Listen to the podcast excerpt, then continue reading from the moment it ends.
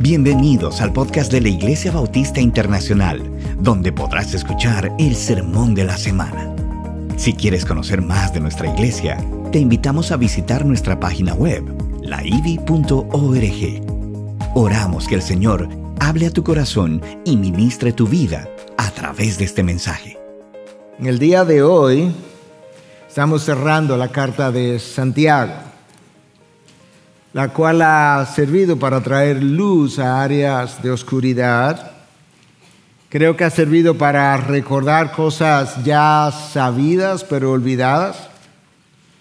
En otros casos, de acuerdo a lo que ustedes mismos han ido reportando y contándome, ha, ha servido para confrontar conductas que no son compatibles con alguien que se dice ser cristiano otras veces ha servido para afirmar creencias o doctrinas que con el paso del tiempo como que se habían debilitado. Pero sobre todo Santiago ha sido extraordinariamente hábil en recordarnos que aquellas cosas que nosotros creemos no solamente deben ser recordadas en nuestras mentes, no solamente deben ser repetidas con nuestros labios, pero requieren, no solamente necesitan, no requieren ser vividas en el día a día, porque de lo contrario nuestras propias palabras son las que terminarían condenándonos.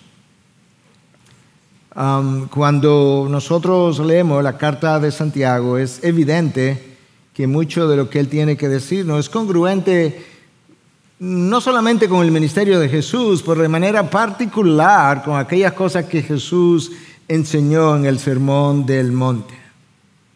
En el mensaje anterior nosotros veníamos cubriendo el capítulo 5 de Santiago y llegamos hasta el versículo 11. Y luego entonces el, el versículo 12, que sería el siguiente, se había quedado atrás como, no en el aire, pero intencionalmente se había quedado atrás en un momento en que estábamos enfatizando la necesidad de orar y de orar de manera extraordinaria.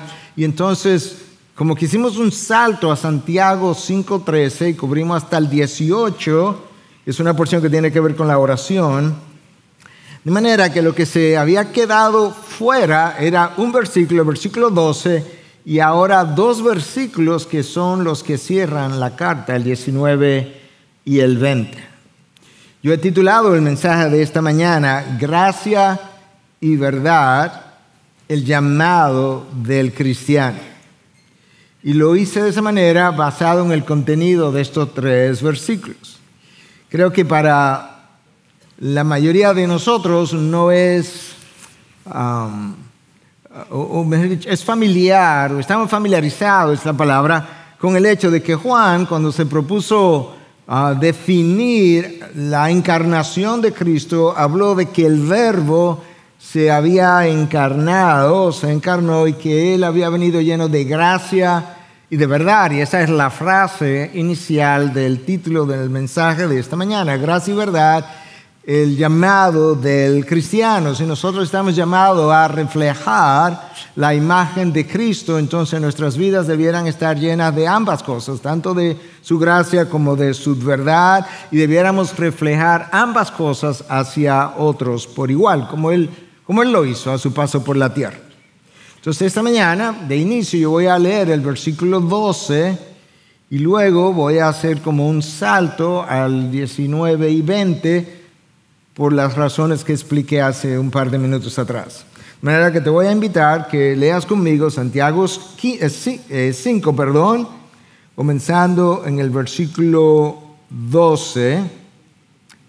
Y esta es la palabra de Dios.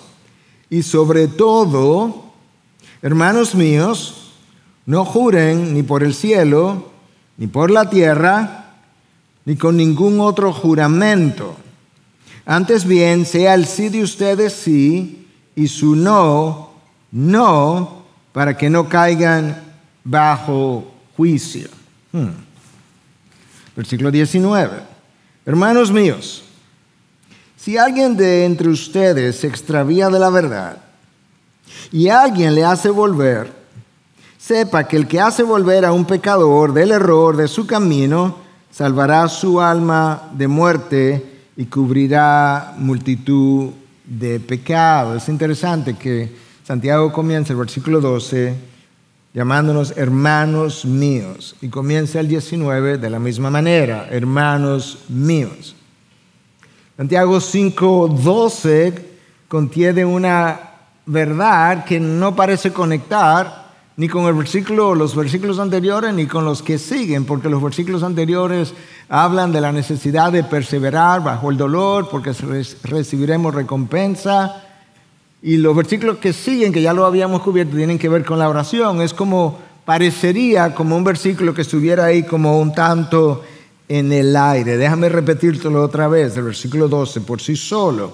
Y sobre todo, hermanos míos, no juren ni por el cielo, ni por la tierra, ni con ningún otro juramento. Antes bien, sea el sí de ustedes sí, su no, no, para que no caigan bajo juicio. Para Santiago, esto que él acaba de decir en un solo versículo, a pesar de que está como al final, tiene que ser un tema extremadamente importante porque él ya nos ha dicho una serie de cosas pesadas y de repente él comienza diciéndonos sobre todo en serio, Santiago, después que tú nos dijiste todo lo que nos has dicho por semanas, de repente, sobre todo, e-, esa no es una palabra pequeña cuando nosotros vemos todo lo que ha quedado atrás.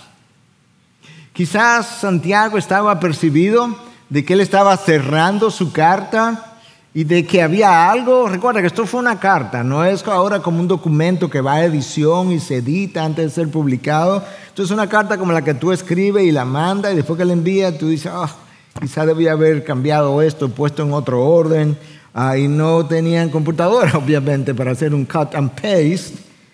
Sin embargo, antes de cerrar, Santiago dice, sobre todo, quizás al concluir, él pensó, no puedo dejar esto fuera de mi carta.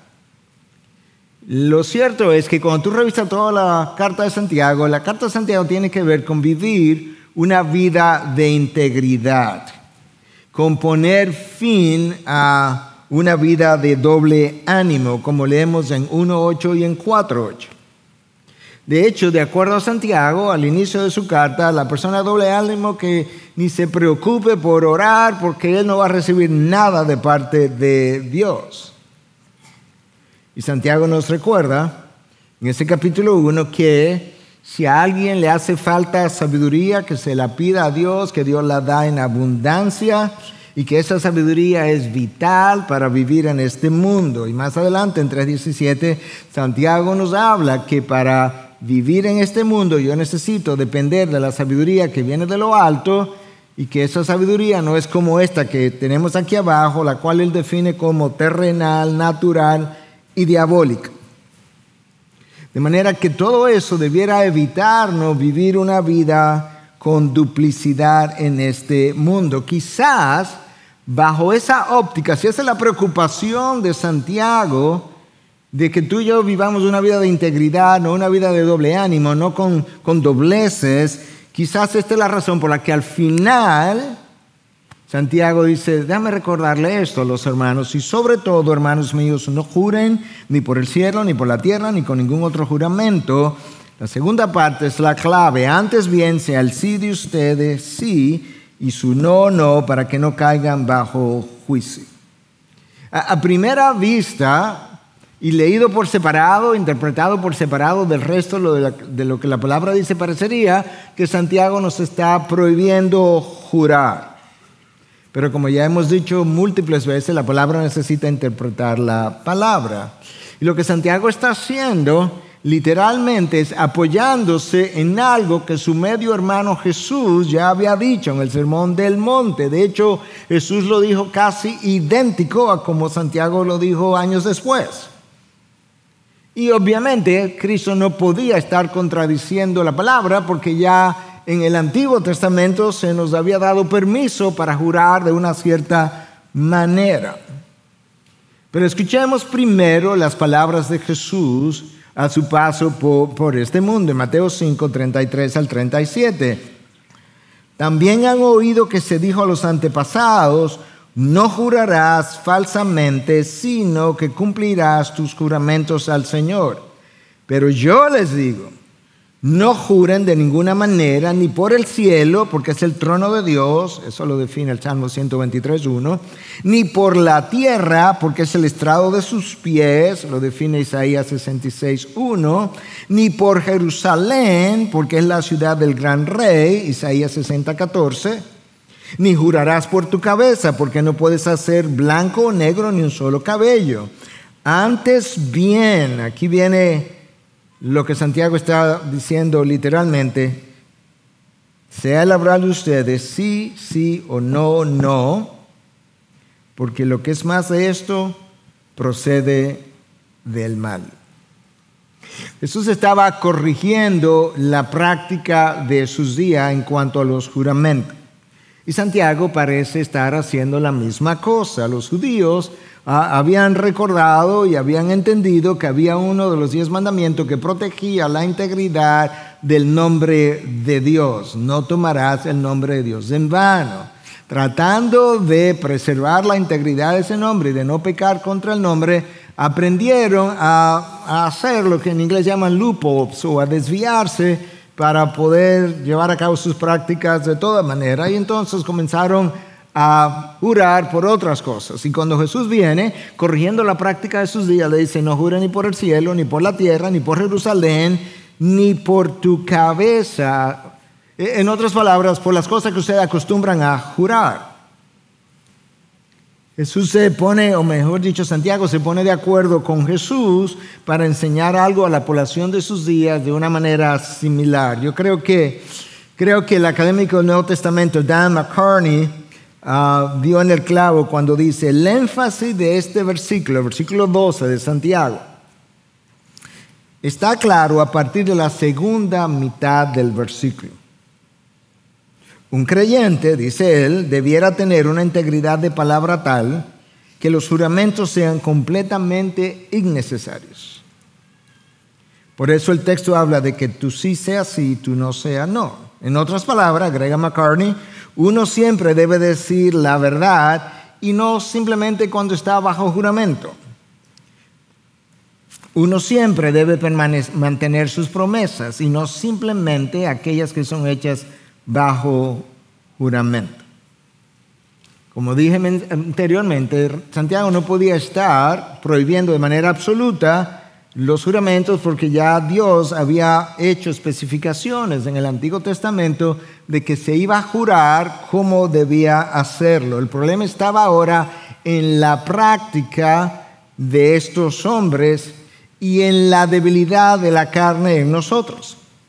De manera que nosotros necesitamos descubrir en la palabra de Dios qué era lo que Jesús estaba tratando de abordar en primer lugar y ahora Santiago en segundo lugar. Escucha cómo en la ley de Moisés, Dios que inspiró la ley, lo que él le dijo acerca de los juramentos en Deuteronomio 10:20. Temerás al Señor tu Dios, le servirás, te, allegarás a él, escucha ahora, y solo en su nombre jurarás. Hmm. Había una ordenanza de solo jurar en el nombre de Dios. Se supone que cuando yo hago un juramento se hace en presencia de testigos. Y la razón es que al mismo tiempo se presupone que el testigo o los testigos tienen una cierta autoridad moral para exigirme el cumplimiento de lo pactado. Por eso en un, en un juez, en una, ante un juez, en una corte, a veces se te hace jurar de si va a decir la verdad, toda la verdad y solamente y nada más que la verdad, pero la gente que está ahí, sobre todo el juez, tiene el derecho de exigirte, la ley tiene el derecho de exigirte posteriormente que cumpla lo que juraste ese día. Ese es en el mejor de los casos, en el menor de los casos. Los testigos por lo menos pueden dar testimonio de que un día yo vi y escuché a tal persona jurar tal cosa, con lo cual implicaría, ¿verdad?, ante una falta que él ha violado su juramento.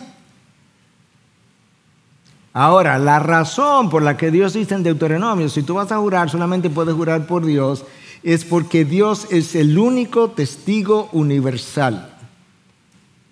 Dios es el único que conoce lo que cada quien está diciendo, por qué lo está diciendo, cómo lo está diciendo. Él es el testigo no solamente de nuestras palabras, sino también de nuestros pensamientos y de nuestra conciencia. Y, Él es el único que puede hacerte rendir cuenta a, a ti, a mí y a todo el mundo, porque Él ha sido testigo de lo que has jurado.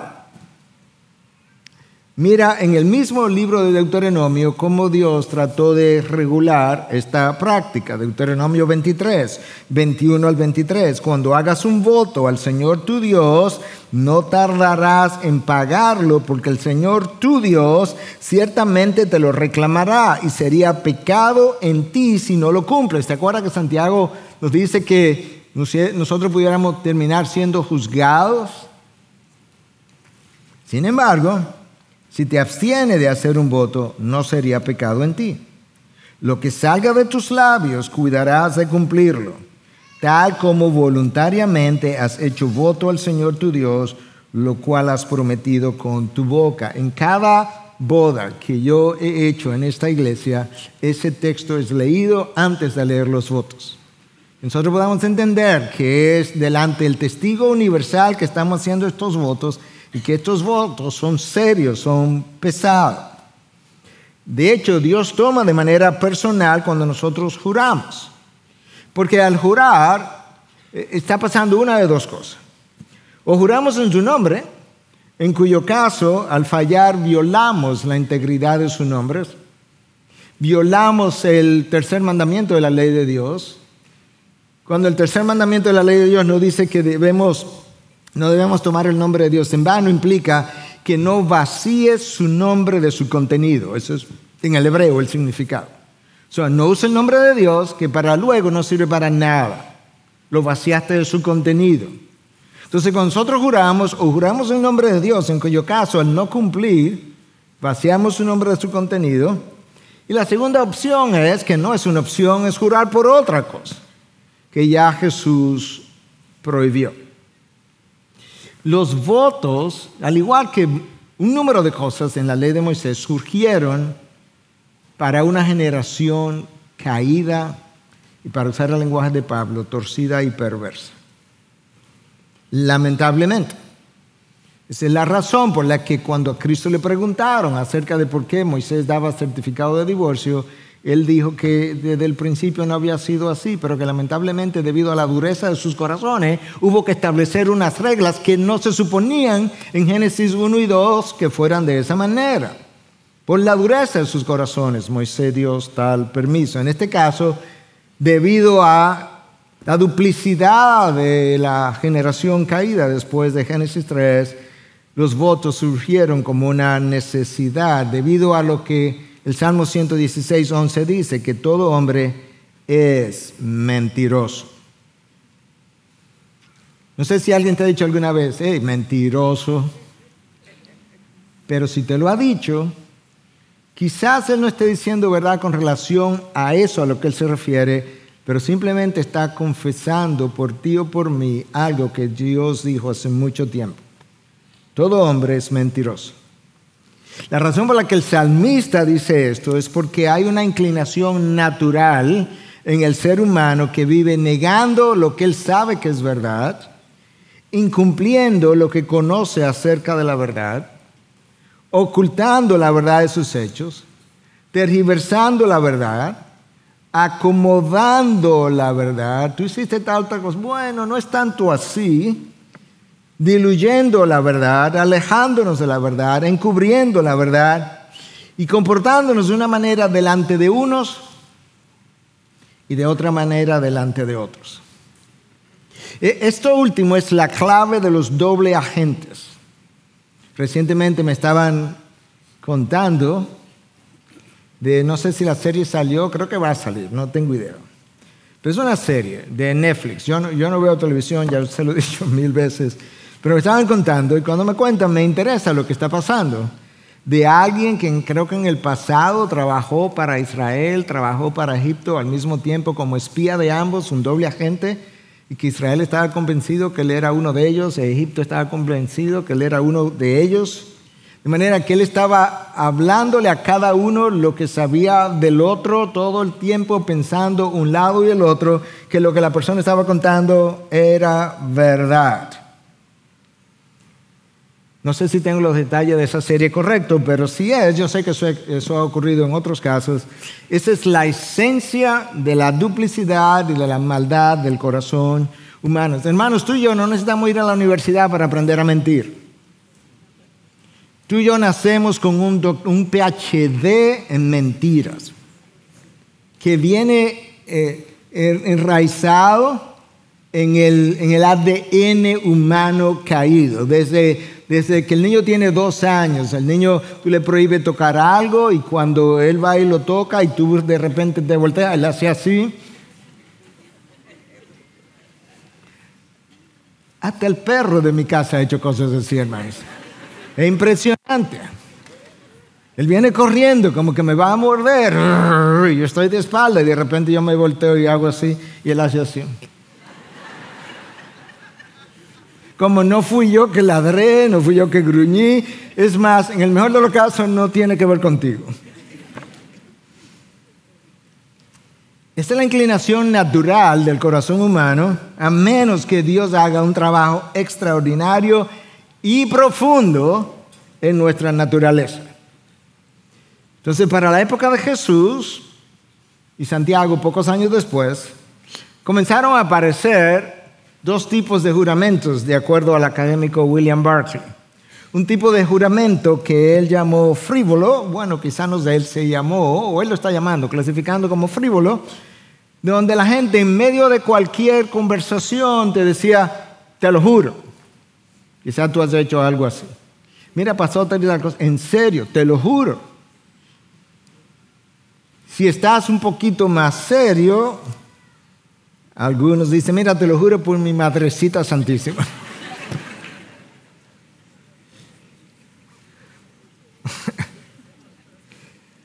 y el otro grupo de juramentos, los juramentos evasivos, que evitan mencionar el nombre de Dios, pero entonces te lo juran, como acabo de decir, por otra persona. En el caso de ellos, por el templo, que ellos añoraban tanto, adoraban el templo, o por Jerusalén, por la tierra o cualquier otra cosa.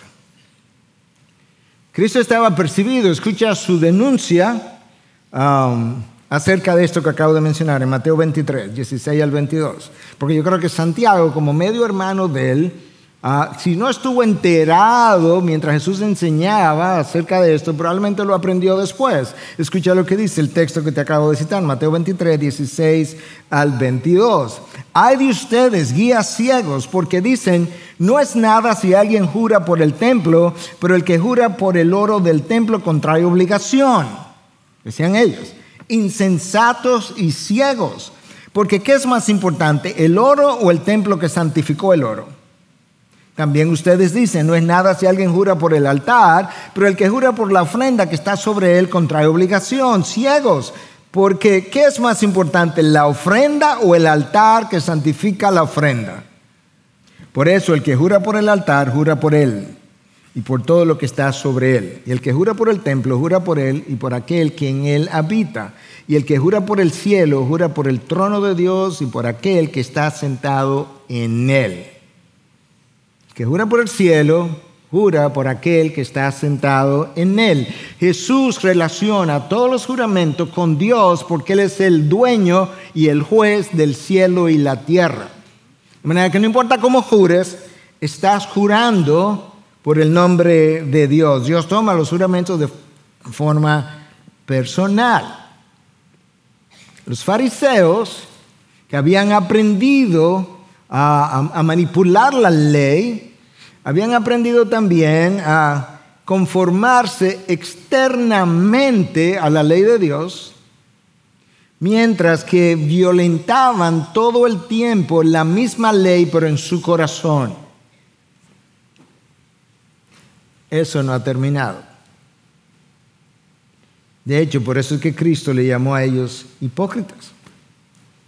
Lo peor, en un sentido, eso era muy serio lo que acabo de decir, pero lo peor de todo es que ellos aprendieron a sentirse cómodos y tranquilos, violentando la ley de Dios en su corazón, mientras daban la impresión externamente que vivían conformados a la ley. Eso no ha terminado. Pero Dios conoce la realidad de nuestros corazones. Jesús no estaba negando, prohibiendo de forma absoluta la práctica de los juramentos, como ya comencé a enseñar a partir del Antiguo Testamento. Más bien lo que Jesús está haciendo con estas palabras, Él está enfrentando la realidad del corazón humano. Jesús estaba tratando de derribar, y Santiago después, el problema de la falta de veracidad en el corazón del ser humano, de lo cual habla el Salmo 116. Hermanos, si este no fuera un planeta caído, si estuviéramos en Génesis 1 y 2, los juramentos no fueran necesarios y los votos tampoco existirían. Todas esas distorsiones que Jesús y luego Santiago estaban enfrentando no eran más que engaños para lucir bien y quedar bien aunque no estuviéramos bien delante de Dios. Sonamos bien, lucimos bien, pero no estamos bien. Y nos sentimos cómodos. Porque el ser humano ha aprendido, y el cristiano no lo ha desaprendido por completo, que lo peor de todo es la vergüenza delante de los hombres más que la culpa delante de Dios. Es otra vez, el ser humano ha aprendido que lo peor de todo es la vergüenza delante de los hombres que la culpa delante de Dios. Por eso es que Jesús dijo, y Santiago luego afirma, antes bien sea el sí de ustedes sí y su no no. ¿Por qué, Santiago? Para que no caigan bajo juicio. ¿Y, qué me enjuicia? Bueno, el, el juez final es Dios, pero quien te enjuicia son tus propias palabras, que juraste por algo que luego no cumple. Jesús había dicho, antes bien se hablar de ustedes sí, sí o no, no, porque lo que es más de esto procede del mal. En otras palabras, si tú tienes necesidad de decir más que sí o más que no, eso tiene que ver con la maldad del corazón, pero no tiene que ver con el corazón de Dios. Por eso es que Cristo dice, más que esto, o sea, más del sí o del no, eso procede del mal. Lo que Cristo está diciendo, mira, se verás, y me está diciendo, y que tus palabras revelen que tú eres un hombre o una mujer, verás. Como lo dijeron a él cuando vinieron los, los, los, los enviados de los fariseos y de los escribas que querían atraparle, dijeron, maestro, sabemos que tú eres un hombre veraz, que habla la, la palabra de Dios con verdad, que no anda buscando la, la aprobación y el aplauso de los hombres. En otras palabras, un hombre una mujer veraz es alguien que vive sin nada que ocultar, nada que temer, nada que probar. Lamentablemente, el ser humano no tiene ni la veracidad ni el poder para cumplir sus promesas a menos que Dios lo capacite. Él no tiene esa capacidad. La razón precisamente de la cruz es eso que yo acabo de decir, que el hombre no tiene, el ser humano, la veracidad ni el poder de cumplir sus promesas. Porque lamentablemente, para el ser humano sigue siendo más importante la aprobación de los hombres que la aprobación de Dios. Y eso ocurre incluso con muchos predicadores, que cuando nos preocupamos por el qué dicen ustedes, pero no vamos de Dios a preguntarle, ¿qué tú pensaste? ¿Qué tú creíste de mi exposición esta mañana. Nosotros tenemos una serie, hemos aprendido, nos han enseñado, las películas nos enseñan una serie de conductas destinadas a ocultar nuestro verdadero caminar o cómo somos por dentro. ¿Y dónde comenzó eso? En el jardín del Edén. en Génesis 3. Ante cualquier evento y circunstancia, hermanos, tu problema y mi problema es el mismo, es el corazón. Ante cualquier evento o circunstancia, tu problema y el mío es el mismo. Recuerda que hemos dicho que independientemente de cuán malas luzcan o suenen tus palabras o luzcan tus acciones, después que ellas sean analizadas, si tú quieres, por un comité maduro de creyentes que digan cuán mala o distorsionadas o pecaminosas fueron mis palabras o tus acciones, nosotros somos peores que lo que salió de nosotros. Mucho peores. Porque lo que sale de nosotros solamente es en un momento, un minuto, alguien que oyó algo, cinco minutos. Número uno. Y número dos, salió lo que yo permití que saliera. Y por otro lado, cuando hablamos bien, nuestras palabras son mejor de lo que nosotros pensamos que somos. En cierta medida, el corazón es el tema de toda la carta de Santiago. El corazón es el tema del Sermón del Monte entero. Y la cruz es una representación de nuestra infidelidad y de nuestra inhabilidad para cumplir promesas. La razón por la que nosotros proclamamos, enseñamos, insistimos en que para perseverar hasta el final se requiere de la gracia de Dios que nos preserva, es nuestra incapacidad, aún después de ser regenerado, para permanecer en el camino. Hermanos, Adán y Eva no tenían la naturaleza pecadora que tú y yo tenemos, y permítemelo decirlo en buen dominicano, se fueron de cabeza. Abandonaron a Dios. Dejaron su verdad por la mentira. Le creyeron a una simple criatura que al creador de la criatura. La criatura le sonó más veraz, más confiable que el creador. Y tampoco fue que se le apareció un león hermoso con una cabellera, una, tú sabes, no sé cómo le dirían, al, una melena, gracias. Es que no tengo y por eso no me acordaba. De león que lo impresiona, una culebra.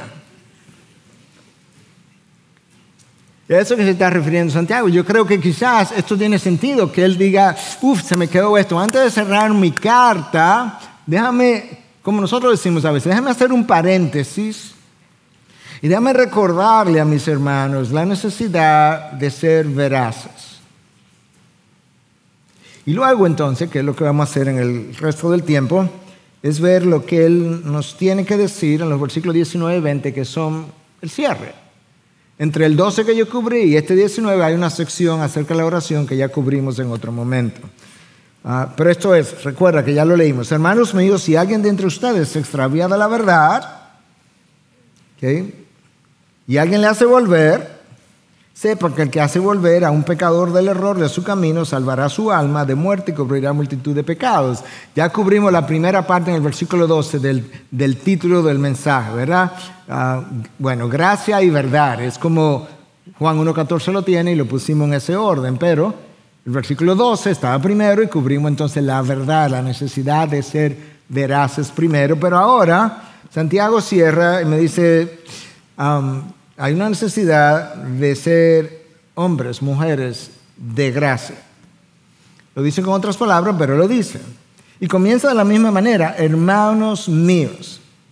De manera que lo que él va a decir se refiere a personas cristianas, a personas que pertenecen a una comunidad de creyentes. Eh, permítame personificarlo de esta manera. Yo soy Santiago y estoy aquí y en vez de escribir la carta, se la estoy leyendo, una carta que yo escribí. Y le digo, hermanos míos de la IDI, si alguien de entre ustedes se extravía de la verdad, vamos a pararnos ahí un momento. Se extravía de la, de la verdad. Notaste que la palabra verdad está en singular, no de las verdades, de la verdad. Entonces, como preguntaría Pilato, ¿qué es verdad? Bueno, Cristo se definió como la verdad. La verdad es aquello que Él es. Es aquello que Él enseñó. Es aquello que Él vivió. Es aquello que Él representa. De manera que eh, Santiago estaba preocupado porque los hermanos se hubiesen alejado, extraviado de la fe, hubiesen comenzado a hacerlo. Que, que se habían quizás dejado arrastrar por los deseos de su propia carne. Algo que es como una un, un alón continuo. O quizás se habían dejado seducir por las ofertas del mundo. O quizás habían desviados por las influencias del mundo, porque el mundo tiene influencia. Entonces Santiago lo que está diciendo es, esta es tu responsabilidad. Cuando eso ocurre, hay dos posibilidades. Ignoramos al hermano, porque si alguno entre ustedes ignoramos al hermano, decimos, bueno, que sufra las consecuencias, los tropezones hacen levantar los pies, quizá luego regrese y ahí entonces hablaremos.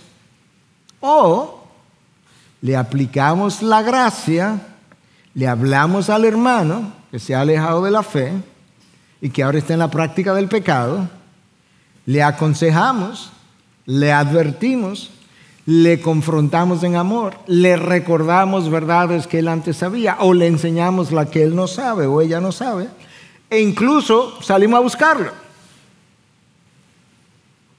Si verdaderamente es un hermano, dejarlo extraviado y no hacer nada no es una opción. El principio de la gracia no me lo permite, sabiendo que Cristo vino a buscarme. No importa si te hirió a ti personalmente, dejarlo, ignorarlo, a resentirte no es una opción. Recuerda que el versículo 19 comienza diciendo, hermanos míos. Se está refiriendo a una comunidad de creyentes que tienen la obligación, escúchame ahora, de honrar el Evangelio. O sea, tú y yo tenemos la obligación de honrar el Evangelio por medio del cual tú y yo fuimos salvados. Y ese mensaje es un mensaje de gracia sobre gracia para personas que hemos ofendido a Dios un millón de veces y que un millón de veces ha sabido perdonarnos para que ahora Dios escuche que yo no quiero perdonar a José o María o Pedro o Juan porque me hirieron a mí. Y Santiago me dice en 5.20, sepa que el que hace volver a un pecador, en otras palabras, si tú sales a buscarlo, y por casualidad él se devuelve, sepa que el que hace volver a un pecador del error de su camino, salvará, salvará su alma de muerte y cubrirá multitud de pecados. Las consecuencias del extravío de la verdad son serias. Pedro en un momento dado tropezó, negó al Señor, se alejó de la verdad en ese momento, pero regresó prontamente. Judas se alejó de la verdad, siguió alejándose de la verdad, vendió al Señor y se perdió para siempre. Extraviarse de la verdad no es cosa pequeña. Hermanos, cuando nosotros nos alejamos de la verdad, estamos, o sea, después de haber sido llevado al terreno de Dios y de la libertad, estamos transitando en terreno enemigo a propósito, queriendo estar aliado a Satanás otra vez. Y en ese terreno yo sufro consecuencias personales, sufro consecuencias presentes, otros sufren consecuencias también personales, pero que no tienen que ver con ello, en el sentido de que ellos no cometieron la falta, sino yo. Eso puede ser mi matrimonio, pueden ser uh, mi familia, pero aún en el futuro las consecuencias pudieran extenderse como pasó con la familia de David. Si somos exitosos en hacer volver a la persona al camino de la verdad, dice Santiago, que cubriremos multitud de, fal de pecados. Eso no implica que nosotros vamos a encubrir su pecado. No, eso no es lo que implica. Lo que implica es que si él se devuelve, se arrepiente, Dios lo perdona, la gracia de Dios que ha perdonado mis pecados, podrá entonces también cubrir sus pecados. Dios es quien perdona, pero no puedo olvidar que Dios usa instrumentos humanos. Y de hecho, eso es exactamente lo que Pablo le dice a los Corintios en su segunda carta, cuando dice que Dios ah, estaba reconciliando al mundo consigo mismo. Dios estaba en Cristo reconciliando al mundo consigo mismo, no contando contra ellos sus transgresiones. ¿Te das cuenta del del perdón repetitivo de Dios hacia nosotros, eso por un lado. Pero luego Pablo dice ahí mismo en 2 Corintios 5 que Dios nos ha dado a nosotros la palabra de la reconciliación. En otras palabras, aunque Dios es quien reconcilia, aunque Dios es quien perdona, Dios nos ha dado ahora el ministerio de la reconciliación. Como si Dios rogara por medio de nosotros reconciliados con Dios. Es como que tú ves a, Juan extraviarse del camino o alejarse de la verdad, tú hablas con él, tú lo confrontas, tú lo llamas, tú lo buscas, y eso, dice Pablo, es como si Dios estuviera rogándole a Juan por medio de nosotros, regresa, devuélvete, eh, estoy aquí, eh, evita mayores consecuencias, no, no quiero imponerte más de lo que ya tienes, eh, ven, vuelve. Volveos a mí, decían los profetas del Antiguo Testamento. Pero lo hizo a través de los profetas. Dios dijo, volveos a mí en el Antiguo Testamento, pero lo hizo a través de seres humanos, profetas. Hermanos, es el mismo principio de la disciplina de la iglesia en Mateo 18. Escucha, versículo 15. Si tu hermano, tu hermano, peca, ve y repréndelo a solas. No lo publiques si te escucha, has ganado a tu hermano. Es el mismo principio de Santiago, que si tú vas y la persona se arrepiente, cubrirá multitud de pecados. Ganaste a tu hermano. Y si no te oye, ve otra vez. Ve ahora con dos o tres. Móntale la presión. Quizá ahora, quizá ahora te oiga. Versículo 16. Si no te escucha, lleva contigo a uno o dos más. Y si no te escucha, Díselo a la iglesia. Para que se avergüence y sufra. No. Para que más gente de la iglesia lo llame, le caiga atrás, lo busque, a ver si escucha, porque Dios está rogando por medio de nosotros, volveos a mí, reconciliados conmigo.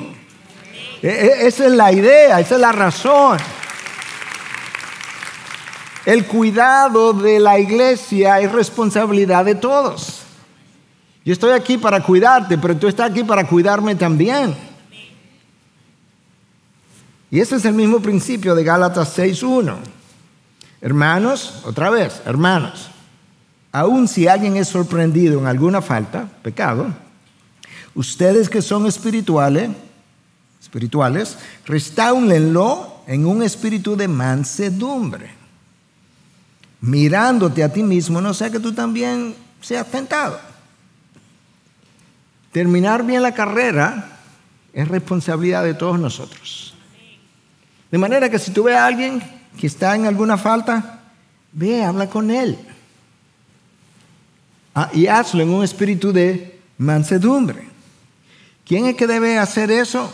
Bueno, en el texto de Santiago 5.19 al 20 es cualquiera de nosotros, porque Santiago dice en 5.19, hermanos míos, si alguien de entre ustedes se extravía de la verdad y alguien le hace volver cualquiera. Ah, yo creía que eso era de los pastores. No. O de los diáconos. No. O de los pastores que visitan las casas. No, cualquiera. Vaya, visítale. Es en el caso de Santiago 5.19. En el caso de Gálatas, le dice, no, ustedes que son espirituales, los que son más maduros en la fe, los que tienen más tiempo los que están caminando mejor, los que no están cometiendo ese pecado. No vaya a ser que tú vayas a confrontar a algo de lo cual tú eres culpable también. En aquellos que quizás Dios haya obrado por más largo tiempo, pero no de los pastores. ¿Y qué es lo que debemos hacer? De acuerdo a Gálatas 6.1, restáurenlo. Nota que el verbo está en plural otra vez, restáurenlo. ¿Quiénes? Ustedes. La comunidad de creyentes.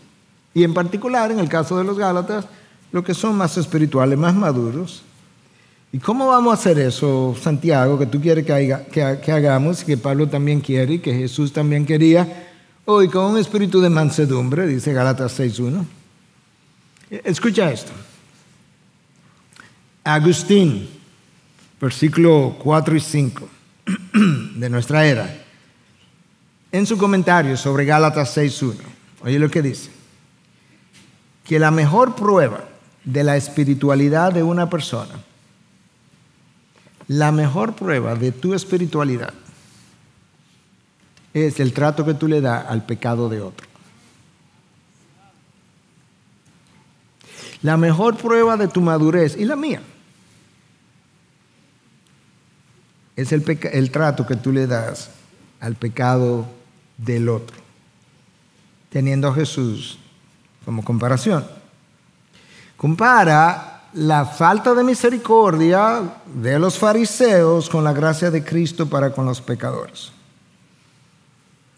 Ahora escúchame hermano, no es que me malinterpreten porque Pablo anticipaba en la carta de Romanos, que dicho sea de paso, nuestra próxima serie en un par de semanas, Pablo anticipaba en Romanos sus objeciones.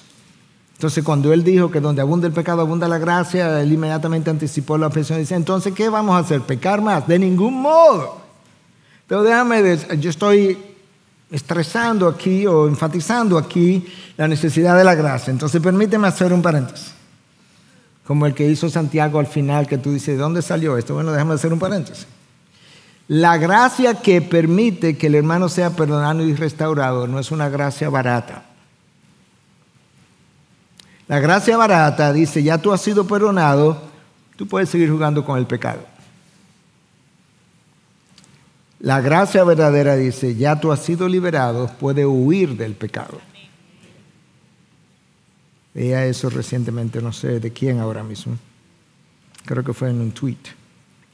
La gracia barata te dice, ya fuiste perdonado, puedes seguir jugando con el pecado, ya te perdonaron, fuiste justificado en la cruz.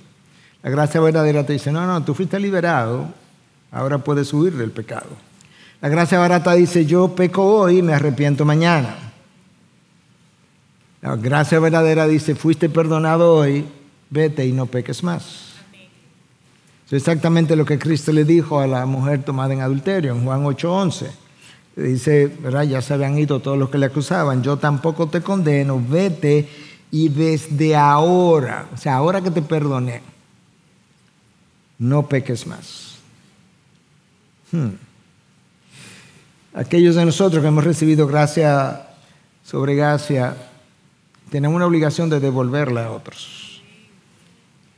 De manera que la restauración de la que estamos hablando debe hacerse con un espíritu de mansedumbre, no con un aire de superioridad. Y mira cómo Gálatas 6.1 nos dice hacia el final, mirándote a ti mismo, no sea que tú también seas tentado. Tú tienes, yo tengo que mirarme a mí mismo porque tú y yo hemos pecado. Tú y yo hemos sido perdonados cientos de veces. Tú y yo hemos recibido gracia sobre gracia de parte de Dios. Tú has sido restaurado y vuelto al camino correcto, yo también. Yo tendré y tú también que ser perdonado otra vez por Dios y aún por hombres. Yo he recibido la palabra de la reconciliación y me hicieron un reconciliador para que yo, para el resto de mi vida, pueda usar la misma palabra y trate de reconciliar al hombre con Dios y luego al hombre con el hombre.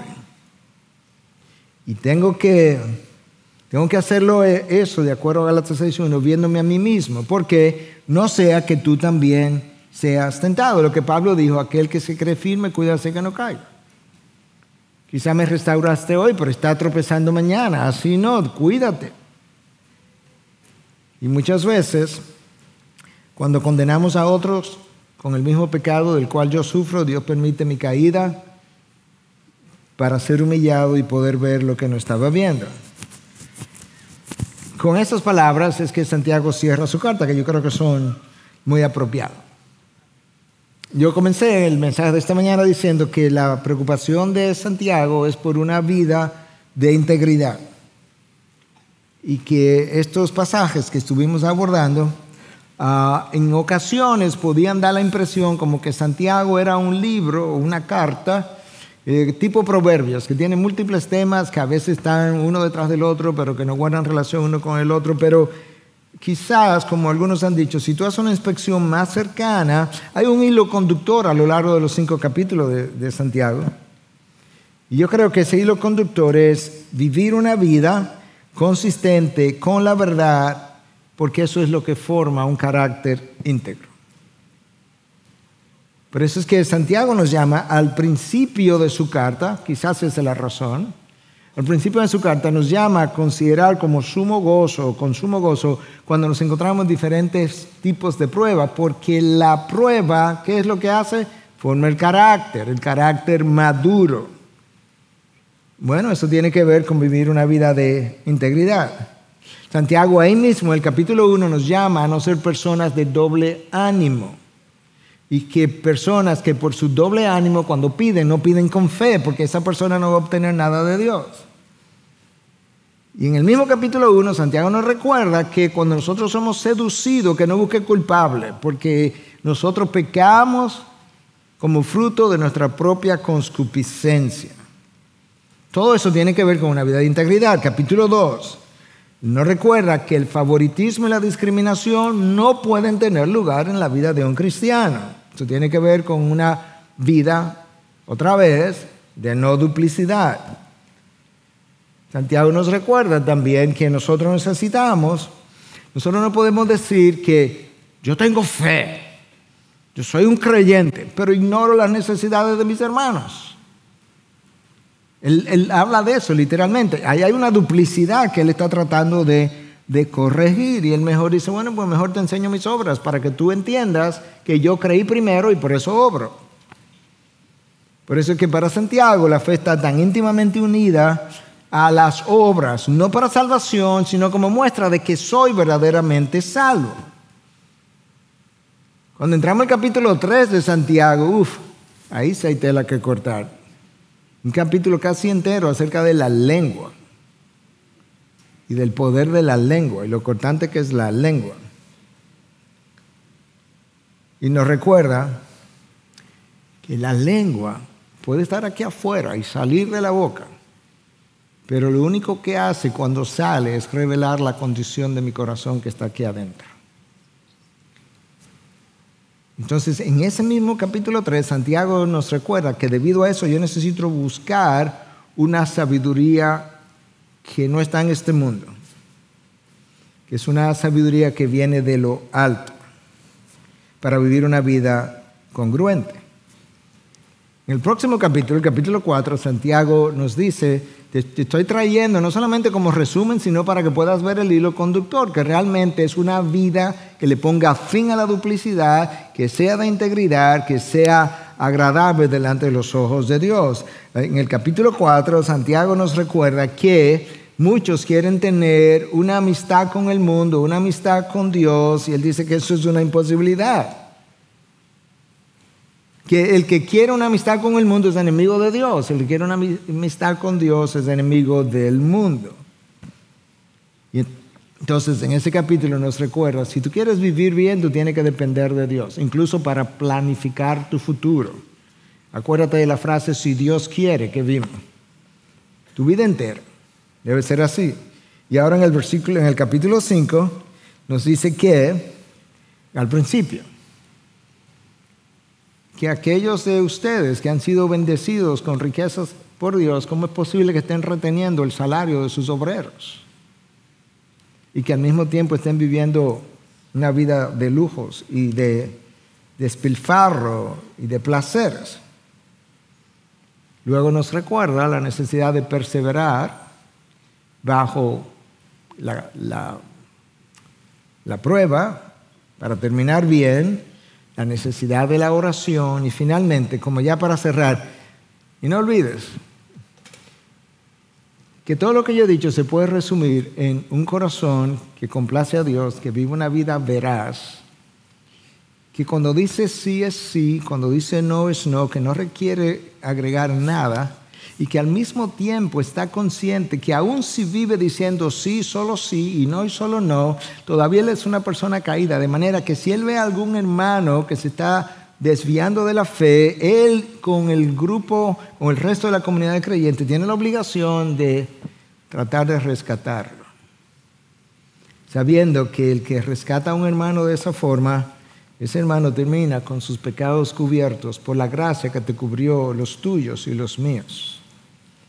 Esa es una responsabilidad de todo el cuerpo de Cristo. Hermanos, la palabra de Dios nos bendice de tantas maneras, pero una de las maneras como la palabra de Dios más nos bendice, aunque nosotros no lo vemos así, pero debiéramos verlo, es cuando nos confronta. ¿Tú te imaginas si Dios nos dejara sin ser confrontados? ¿Te imaginas si Dios nos dejara sin recibir ah, culpabilidad, convicción? Si Dios nos dejara sin el poder restrictivo del Espíritu Santo, ¿te imaginas por dónde arreríamos nosotros?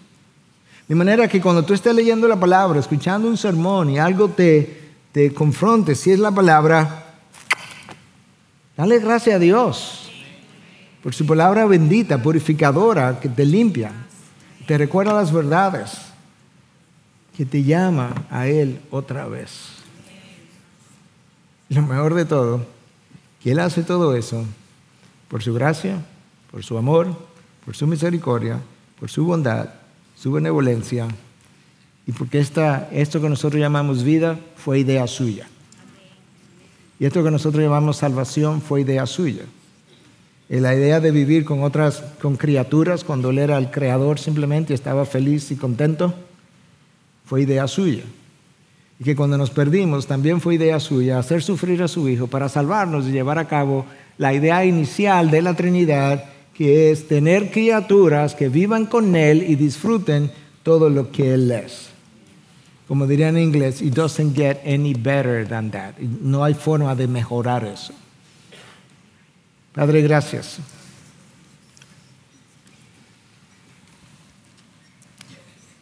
Gracias por quien eres, gracias por quien tú nos está, en quien tú nos está convirtiendo en la imagen de tu Hijo. Gracias que cuando eso ocurra tú nos permitirás incluso coheredar con tu Hijo, con el unigénito, con la segunda persona de la Trinidad, coheredar el reino entero.